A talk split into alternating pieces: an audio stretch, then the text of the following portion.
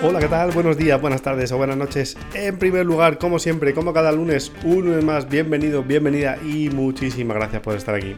Hoy quiero dedicar el episodio a todos los fontaneros del mundo. y dirás, ¿qué tiene que ver la fontanería, los fontaneros con el social selling o LinkedIn o las ventas B2B? Pues la verdad, nada. O bueno, eh, sí, yo creo que, fíjate, mira, justamente antes de grabar este episodio, se me rompió una tubería, una tubería de casa, vaya, y una tubería de estas que van al fregadero con su desagüe, ¿no? Para que ahí caiga todo, todo el agua perfectamente bien, pues bien. Dicho sea de paso que esta es la primera vez que lo hacía en mi vida, ¿eh? con lo cual date cuenta que lo que te voy a contar es en primicia. Pille la directa a la tienda de, bricolaje y oye, allí pides ayuda y te empiezan a hablar sobre juntas, desagües, sifones, en fin, toda una mezcla de, de palabras pues exactamente igual que si probablemente yo le hablase de marketing digital al dependiente, ¿verdad? Pues como si llevas esto a la vida haciéndolo. La verdad es que te lo cuentan con una naturalidad. En el pasillo 5 tienes las juntas, en el pasillo 6 tienes las, los tubos, en el pasillo 7, claro, tú vas allí y no encuentras absolutamente nada. ¿Por qué? Porque es la primera vez que en tu vida que has comprado algo así. Con lo cual, pues ellos te lo cuentan como si lo enseñasen en el cole, básicamente. Pues no, señores, no. Total. Que al final, mis respetos a todos los fontaneros del mundo. Y oye, a los dependientes de las tiendas de fontanería que no te ayudan, pues decirle que hoy la venta es ayuda. Y eso sí que es social selling. Y eso es de lo que hablamos mucho en Enclave Online en este podcast. Te aseguro que si ayudas, te aseguro que si ayudas, vendes más. Señores y reclutadores, directores de recursos humanos, que seleccionan a personas que atienden a, otras personas que no tienen ni idea de bricolaje. Si seleccionan y si contratan a gente que ayuda, ustedes van a incrementar las ventas. Si contratan a gente que no ayuda, solo informa, no van a incrementar las ventas tanto como si contratasen a gente que ayuda. Con lo cual, oye, pues yo te animo a que si eres uno de esos dependientes que no ayudan, pues seguramente tu performance va a mejorar si empiezas a ayudar.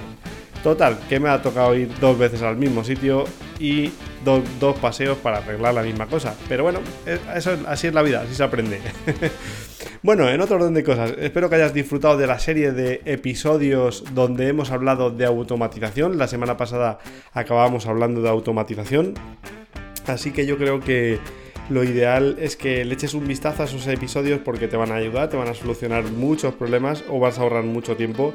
Y yo creo que son cuatro episodios que han quedado muy muy bien para tener una pequeña idea de por dónde va esto de la automatización en LinkedIn.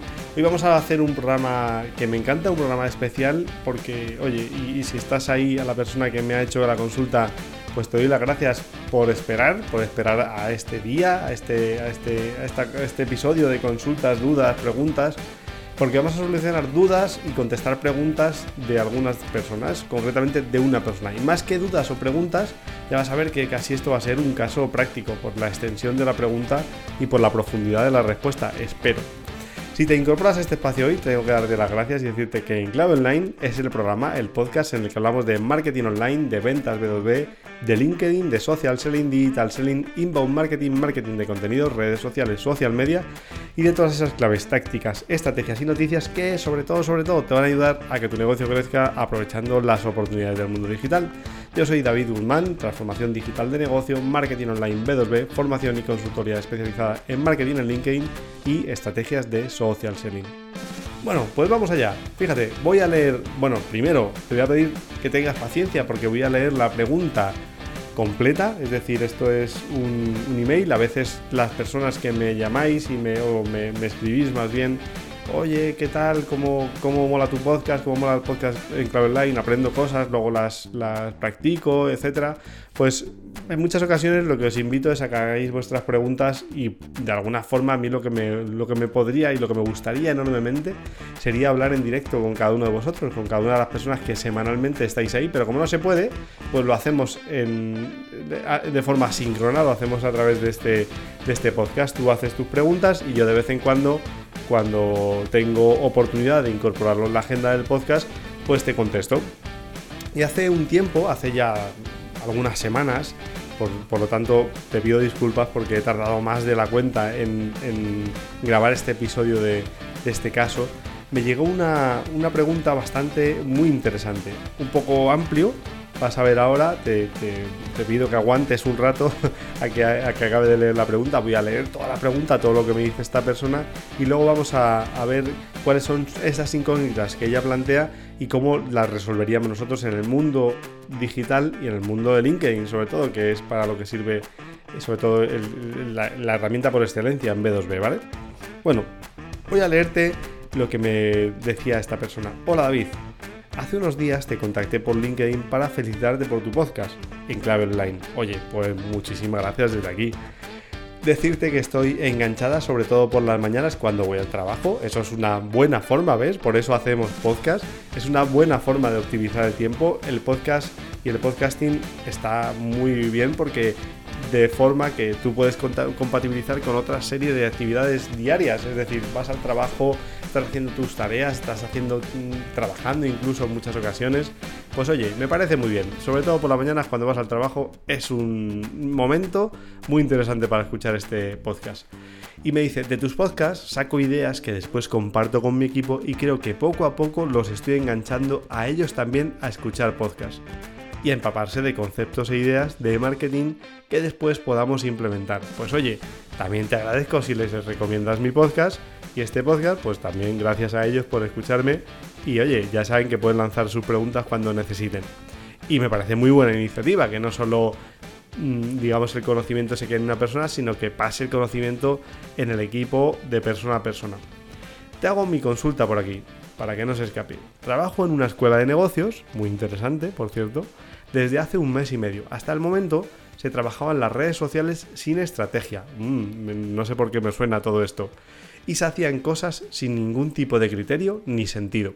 El objetivo era tener más seguidores. ¿Pero para qué? No había respuesta. Bueno, pues muy buena. Muy, muy buen punto ya. Oye, y suele ocurrir. Oye, quiero más seguidores. ¿Pero para qué? Para acumularlos, para escribirles, para hablar con ellos, para que te den like, en fin, ¿para qué? Muy buena pregunta. Cuando llegué y les dije que no se trata de cuántos seguidores tenga la escuela, sino de quién queremos y por qué los queremos, todo cambió, claro, lógicamente.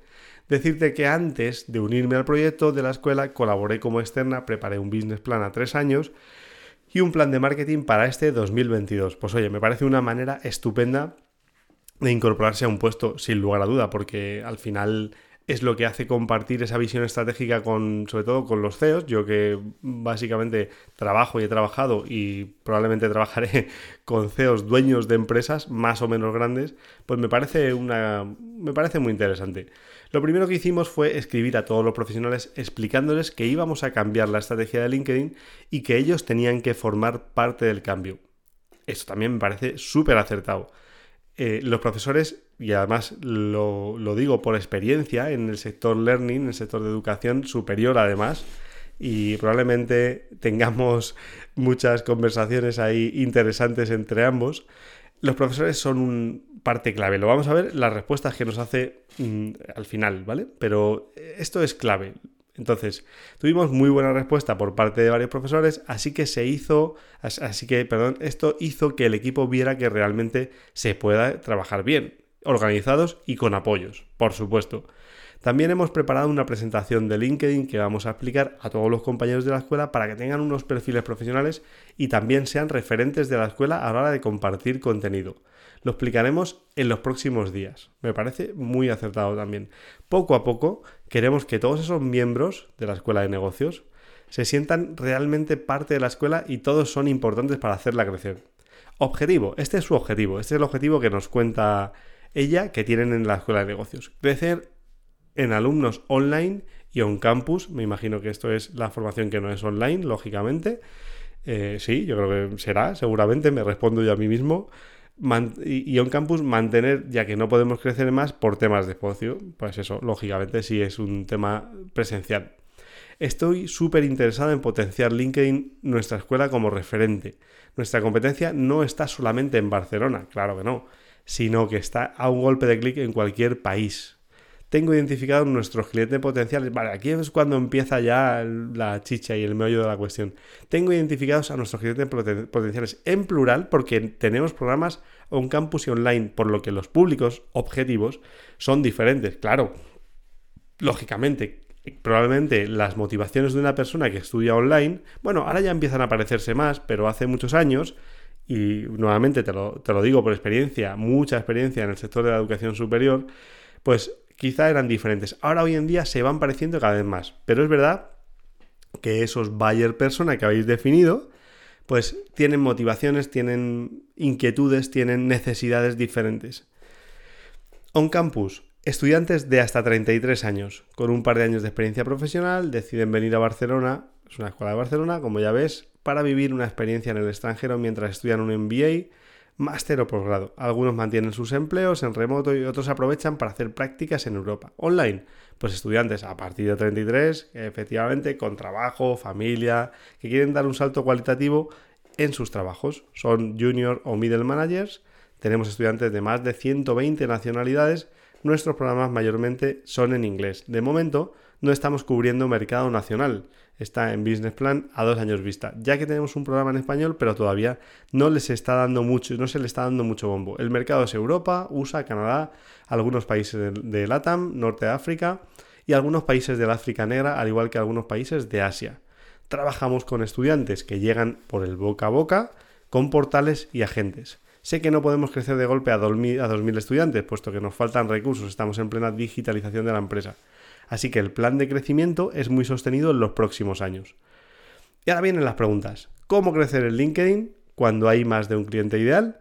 ¿Cómo hacerlo sin que parezca un día hablas de una cosa y otro día hablas de otra? ¿Cómo hacerlo cuando en un momento tienes que hacer push a dos programas diferentes? Por ejemplo, pues un MBA de turismo o un MBA en supply chain, por ejemplo, que no se parecen en nada, ¿no? Espero con muchas ganas el podcast que hable sobre el tema. Gracias David y feliz día. Pues muy bien, aquí tenemos la pregunta de, esta oyente del podcast a la que vamos a solucionar ahora mismo, en un minuto. Pero antes, déjame que te diga una cosa. El patrocinador de este espacio, Spend Reduction Analyst. Creo que ya te habías olvidado de él. Pues bueno, yo te lo voy a recordar. Si tu empresa, mira, si tu empresa está buscando eficiencias, si quieres optimizar los procesos de compra, necesitas ahorrar dinerito, pues oye, los profesionales de ERA de Spend Reduction te pueden ayudar. ¿Qué es lo que hacen? Pues te hacen recomendaciones sobre dónde puedes optimizar y lo más importante, no se quedan ahí.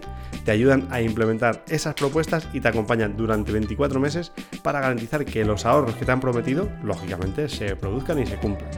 Y lo más importante, pues ellos lo hacen con una propuesta absolutamente éxito. Si no hay ahorros, directamente ellos no cobran. Oye, yo creo que esto no te quedan excusas para llamarlos. Los encuentras en spendreduction.com y en el perfil de Fernando Vázquez en LinkedIn, como no podría ser de otra forma. Te dejo de todas formas sus coordenadas en las notas del programa. Y ahora sí, vamos a intentar resolver las preguntas de nuestra oyente, de Ingrid, y vamos a ir desgranando un poquito todas estas cuestiones que nos, nos planteaba. Oye, ¿cómo crecer en LinkedIn cuando hay más de un cliente ideal? Bueno, esto es muy habitual. Esto es muy, muy habitual. ¿Por qué? Porque hay empresas que tienen diferentes verticales y para cada uno de los verticales probablemente tengan una estrategia o tengan necesiten una estrategia diferenciada incluso diferentes negocios, incluso de diferentes líneas. Bueno, si son diferentes líneas y son muy antagónicos, pues hombre, hay que ver qué negocio te interesa potenciar en LinkedIn, sin lugar a duda. Pero si son varios negocios, pues lógicamente tienes que tener varias, varias estrategias porque si no, no, no podemos avanzar. Aquí siempre hay mucha controversia. Tendría que conocer un poco más sobre vosotros, pero por mi experiencia en el sector learning te diré que lo importante es diversificar perfiles. Es decir, es cierto que cuando tú dices, Ingrid, oye, ¿cómo puedo hacer esto para que el mensaje no llegue y al día siguiente, claro, yo descoloco a mi buyer persona, ¿no? Cuando estamos hablando de content marketing, ahora vamos a hablar de otras cosas. Y cuando estamos hablando de inbound, pero eh, sí que es verdad que puede entenderse un mensaje difuminado, ¿no? Cuando tú diversificas mucho el mensaje, cuando tú estás hablando, pues hoy de un programa que a lo mejor es un MBA, como decía antes, y, luego estás hablando de supply chain para o después está hablando sobre turismo, pues claro, cuesta bastante intentar identificar cómo se puede profundizar en cada uno de los programas porque al final lo que te interesa es que esos buyer personas que están al otro lado entiendo que conozcan, que tengan inquietud por saber más de tu programa, que tengan inquietud más por saber quiénes son los profesores de ese programa.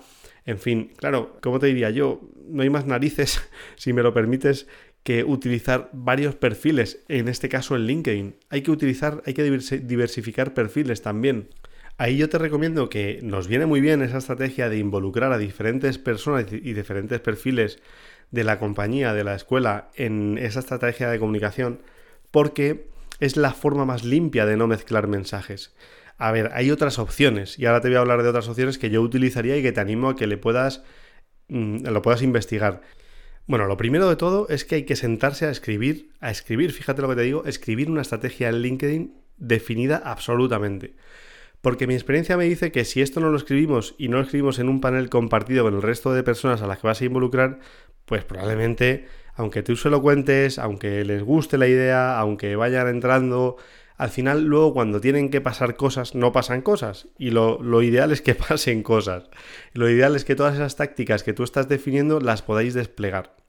Con lo cual, lo más probable es que con este escenario, ya una vez escrito, tengas que utilizar diferentes perfiles dentro de la compañía. Esa es la primera y la principal clave, yo creo, la principal respuesta que te puedo dar respecto de LinkedIn o en B2B. Hay veces que, claro, identificamos esta, esta estrategia, la estrategia de social selling con un único perfil dentro de la compañía y nada más lejos. A veces que es imposible, porque efectivamente, porque se poliniza el mensaje, eh, empieza a no llegar claramente al mensaje, no empieza, empieza a, no a no escucharte el buyer persona que te interesa que te escuche, con lo cual es complicado de hacerlo a través de un único perfil. Con lo cual, primer gran tip que te daría, Ingrid, es utiliza, y como bien estás haciendo, implica a varias personas y utiliza varios perfiles dentro de la compañía. Por ejemplo, como te voy a contar ahora, que la segunda pregunta que me haces está muy relacionada, por ejemplo, por nivel de o sea, por, por, materia de especialización y por especialización, ¿vale? Y esto te lo, te lo, te lo traslado básicamente porque yo lo he vivido en el mundo de educación. O sea, he tenido perfiles especializados en ingeniería, he tenido perfiles especializados, especializados en educación y cada uno ha hablado de su, de su especialidad. Y esto es muy importante, es muy, muy importante. Es casi más importante porque los embajadores de la marca se consiguen a través de esta especialización es mucho más importante que lancen este mensaje ellos que incluso yo te diría que el propio equipo de marketing o de ventas, sin lugar a duda. En educación, ¿eh? estoy hablando del, sector de la educación. Fíjate, segunda pregunta, ¿cómo hacerlo sin que parezca que un día hablas de una cosa y otro día de otra? Pues ahí está, lógicamente. Cada uno de los perfiles va a tener una línea de comunicación definida y concreta, con lo cual aquí salvas esta, esta parte. No, no va a ocurrir esto. Ya no va a ocurrir que, vas a tener una estrategia de comunicación dicotómica. Al final son clientes potenciales de la escuela y el, cliente potencial que entienda que le, interesa el mensaje de la escuela de ingeniería, por ejemplo, pues atenderá a ese mensaje. El que sea más de, de turismo, pues atenderá el mensaje turismo. Pero con esto salvamos ese escollo inicial que tú tienes ahí. Hay otro tema importante y que te animo a que lo investigues. Yo no te, no te aconsejo que sea digamos, el pilar principal de la estrategia. Pero es verdad que desde una escuela de negocios, tú desde el perfil corporativo de LinkedIn, tú puedes comunicar muchas cosas. Y no hace falta que sea en un único nicho. De hecho, eh, ahora te voy a hablar de otra, de otra estrategia que puedes hacer también en LinkedIn, en la cual yo te recomiendo que lo hagas con el perfil de empresa. Fíjate, te estoy haciendo casi una, una consultoría aquí vía, vía podcast sin conocer muchas de las cosas y muchos de los detalles, aunque tú me has dado mucho detalle, pero muchas de las cosas que tienes ahí. Oye, si algún oyente se anima a darle algún otro tip a Ingrid, pues yo le animo a que me lo comparta porque en el siguiente episodio yo se lo compartiré también. Así que cualquier idea es bienvenida, porque aquí aprendemos absolutamente todos, eso siempre lo digo. Yo soy el primero que aprende un montón con vuestras preguntas porque me obliga a, bueno, pues a tener que contestarlas, lo primero y a pensar. Con lo cual, si alguien tiene alguna otra solución, que nos lo diga, porque Ingrid seguramente va a estar muy agradecida. Eh, el perfil de empresa, como te decía hace un minuto, claro, esto es, esto es una herramienta muy valiosa para ti. Claro, date cuenta que ahora mismo estamos hablando todo en, el ámbito del, inbound, estamos hablando del ámbito del, del, marketing, del marketing de contenido, sobre todo. Por ejemplo, como te decía antes, yo al especializar perfiles diferenciados por productos, de hecho, en, una, eh, una, universidad online grande en la que trabajé muchos años, como te he dicho hace un momento, lo hicimos y funcionó muy, muy bien. Tercera pregunta. Como os decía, ¿cómo hacerlo cuando en un momento tienes que hacer push a dos programas diferentes, por ejemplo, a la MBA de turismo o a la MBA de Supply Chain, que no se parecen en nada? Bueno, pues lo resuelves de la misma forma, porque ya tienes tú distribuida tu especialidad, tu persona por tu profesional por especialidad, con lo cual no debería de tener ese problema. Y para objetivos diferentes, pues tienes perfiles diferentes. Pero, ojo, eso sí, con un lenguaje común. Se debe identificar que esa persona está hablando en nombre de esa escuela. Como esto sabrás tú muchísimo y no te voy a contar yo aquí nada que tú no sepas y que tienes que meter en tu plan de marketing. Pero fíjate, ahora sí que te digo, hay más opciones. ¿Cuáles? Ahora te las voy a contar. Pero igualmente, yo te diría, la base de todo está en esta diferenciación de perfiles. ¿Cómo lo organizaría? Pues quizá por, por especialidad o por afinidad. Imagínate que no tengo a alguien especialmente especializado, valga la redundancia, en ingeniería o en MBAs o en empresa o lo que sea. Bueno, pues seguramente que sí tengo a alguien en el equipo al que le encaje mejor o le apetezca o le vaya mejor hablar de, de, de contenido o publicar contenido que tenga relación con empresas. A otras personas con contenido más relacionado con turismo. En fin, aquí yo lo que te recomiendo es intentar amplificar al máximo, es decir, no, no, que se te vaya a tantos eh, players en tu estrategia que sea incapaz de controlarse, pero sí que identifiques a esos owners dentro de la estrategia de marketing de contenidos de cada una de las especialidades y se le den, digamos, objetivos muy claros de contenido. lógicamente, medios, eh, tiempo para hacerlo, etcétera, etcétera. Eh, por ejemplo, yo utilizaría otros elementos. ¿Por qué? Porque también te, no solo el content marketing te va a servir aquí. Yo en LinkedIn, por ejemplo, te recomiendo que utilices una estrategia de prospección. ¿Qué es una estrategia de prospección? Pues bueno, si quieres, bueno, pues podemos hablarlo tranquilamente en una llamada. Has visto qué manera más sutil de hacerte un CTA aquí. Pero la realidad es que podemos utilizar prospecting también aquí enfocando, mm, digamos, también diferenciando por perfiles, cada una de las personas que hemos comentado hace un minuto tienen un objetivo y tienen un buyer personal que prospectar. ¿Qué hacemos? Pues prospectar intentando indagar, averiguar si esto le interesa a esa persona. Así que yo creo que un buen plan de prospección bien montado os puede ayudar mucho a crecer. Y porque esto es conversación one-to-one. Al final ya sabes que el social selling, ya sabéis que el social selling es un one-to-one, es, aquella conversación que se produce uno a uno. Y la prospección aquí nos, nos, nos ayuda bastante. Y como he dicho antes, pues lógicamente, si consiguiésemos involucrar a los académicos o los docentes en esta labor, por ejemplo, o los tutores, no sé, no sé cómo es vuestra organización, pero ayudaría mucho, la verdad. Otro tema importante que te doy, otra opción que te doy, pues oye, si tenéis presupuesto, LinkedIn Ads, sin lugar a duda. Yo no dudaría en probar LinkedIn Ads. LinkedIn Ads, o sea, la, herramienta de publicidad de pago de LinkedIn ha mejorado muchísimo. Digamos, ha mejorado en función de, las mejoras que ha hecho la herramienta y la, la, base de datos, al fin y al cabo, porque LinkedIn no deja de ser una base de datos. Y lo que ocurre es que últimamente, pues las opciones de segmentación han mejorado muchísimo. Y la publicidad en LinkedIn también ha mejorado muchísimo para impactar directamente en este público objetivo que tienes claramente definido. Porque al final yo creo que ha llegado a una conclusión muy interesante y es, bueno, Ingrid en este caso tiene una escuela, o sea, trabaja en una escuela de negocios, sabe quiénes son su buyer persona y ha identificado que están en LinkedIn. Por eso escucha en clave line todas las semanas seguramente. Entonces, em, claro, cuando tú tienes a alguien al que impactas con un anuncio de ads que realmente es tu público objetivo, pues probablemente cuando esta persona esté en Instagram viendo las fotos de verano de sus amigos, pues le importe muy poco la educación. En ese momento no está pensando en qué voy a estudiar o me voy a formar o necesito formarme para mejorar en mi trabajo, para cambiar de trabajo. Pues probablemente lo que esté buscando en esa red social, en ese momento en Instagram, pues es pasar un rato divertido. Es verdad que al final no podemos obviar que en cualquiera de las plataformas que impactes, es, tu, es tu buyer persona. Pero es verdad que yo creo que en función del momento del día, el momento en el que lo hagas, tiene más o menos impacto. Y en LinkedIn Ads, pues aquí tienes un impacto directo, ¿vale? Aquí cuál suele ser la duda, oye, pues es que es muy caro. Bueno, pues depende, depende de cómo se plantee la, la campaña. A lo mejor es verdad que no es la plataforma más barata, pero el ROI es mucho mejor. Entonces, en vuestro caso, si el alumno está perfectamente identificado, ¿por qué no tiene sentido a lo mejor en lugar de invertir en Google Ads o en Facebook Ads o en Instagram Ads, invertirlo en LinkedIn Ads? Vamos, yo te diría, las campañas de LinkedIn Ads en Edu, en educación, funcionan muy bien. Ahora, tienen que estar muy bien ejecutadas.